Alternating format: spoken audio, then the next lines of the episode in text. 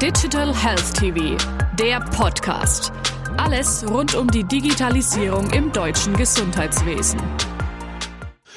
Dr. Ingmar Gergel, Geschäftsführer Embits Imaging. Herzlich willkommen, Herr Dr. Gergel. Einen schönen guten Tag, Professor Grün. Vielen Dank für die Einladung. Sehr gerne. Herr Dr. Gergel, Schlaganfälle gehören in Deutschland neben den Herz-Kreislauf-Erkrankungen zu den häufigsten Todesursachen. Welche Herausforderungen gibt es aus Ihrer Sicht aktuell bei der Schlaganfallversorgung, hier insbesondere an den Schnittstellen der Akteure? Das ist ein sehr guter Punkt, den Sie aufbringen. Bei der Corona-Krise vergisst man, dass zwischendurch da so noch andere Erkrankungen gibt. Wir haben eine Inzidenz von über 100.000 Toten aufgrund von Schlaganfällen allein in Deutschland.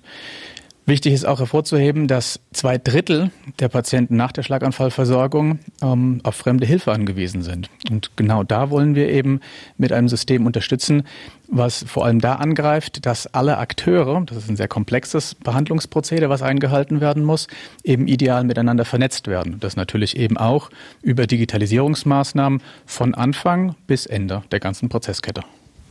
Beim Thema Vernetzung kommen häufig digitale Lösungen ins Gespräch. Was müsste passieren, damit die Schlaganfallversorgung gleichermaßen ganzheitlich digital funktioniert? Das ist genau der Punkt. Es fängt schon bei den Patienten vor Ort an. Da muss man anfangen. Das heißt, sobald der Rettungsdienst vor Ort kommt, im Idealfall sogar, wenn die Leitstelle schon informiert wird, muss der Prozess digitalisiert werden. Das heißt, es sollte möglichst strukturiert und ähm, wissenschaftlich nachgewiesen eben ähm, Maßnahmen eingeleitet werden, um zu erfassen, welche Therapie eingeleitet werden sollte. Das können wir mit einer präklinischen App teilweise eben schon assistieren. Das ist der erste Teil. Es gibt dann immer noch diesen mittleren Teil, das heißt das Abholen der einzelnen unterschiedlichen Akteure, Rettungsdienst, Notarzt, den interventionellen Neuroradiologen, aber auch den Neurologen, den Anästhesisten, die müssen alle gemeinsam diesen Patienten behandeln und benötigen dafür Alarmierungsketten, die eingehalten, eingehalten werden müssen. Und ähm, das ist genau das, was wir eben mit dem System bieten. Ein großes Thema im Gesundheitswesen ist die künstliche Intelligenz. Sie präferieren die automatisierte Perfusionsanalyse. Erläutern Sie dies bitte einmal. Die automatisierte Perfusionsanalyse ist ein äh, Verfahren, was wir mit der Uni in Freiburg gemeinsam entwickelt haben. Das ist der aktuelle Stand der Wissenschaft, der empfohlen wird, wie man da vorzugehen hat. Insbesondere geht es dabei ähm, darum, das Patientenkollektiv zu erfassen, welches für eine Therapie in Frage kommt. Diese automatisierte Perfusionsanalyse verwendet künstliche Intelligenzalgorithmen, um automatisiert zu erfassen, wie viel Gehirngewebe ist bereits abgestorben und wie viel Gehirngewebe ist potenziell noch zu retten.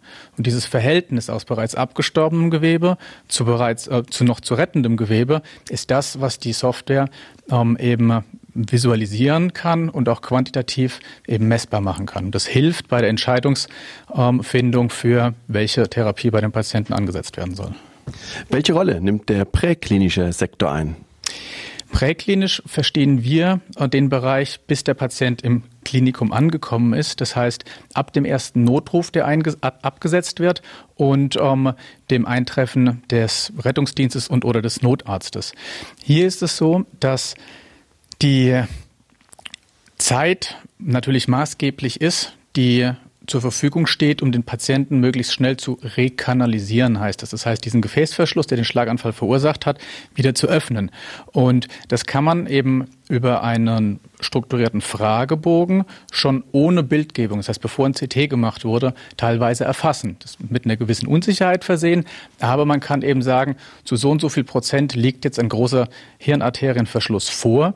Deswegen soll dieser Patient präklinisch direkt identifiziert werden und an das richtige Zentrum, an die richtige Klinik gebracht werden. Und das ist das, was wir ähm, eben mit ermöglichen wollen. Betrachten wir einmal die Schlaganfallversorgung ganzheitlich aus Sicht des Patienten. Wie stellen Sie sicher, dass gezielt die geeignete Klinik angefahren wird, der Patient einer schnelleren Behandlung zugeführt wird und eine passgenaue Unterstützung bei der Therapieentscheidung erfolgt? Grundsätzlich muss man zwei Therapiemöglichkeiten unterscheiden. Das ist auch der Grund, warum es im Prinzip Zentren und Stroke Units gibt.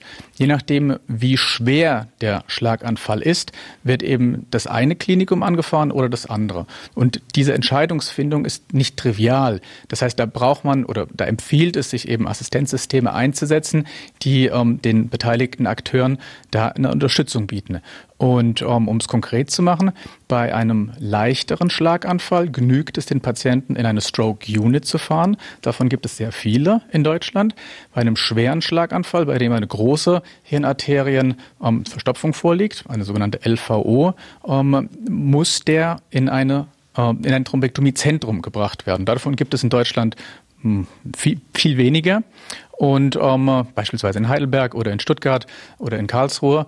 Ähm, und die müssen vorab informiert werden, ob jetzt eben auch die Ressourcen frei sind, um den Patienten zu behandeln.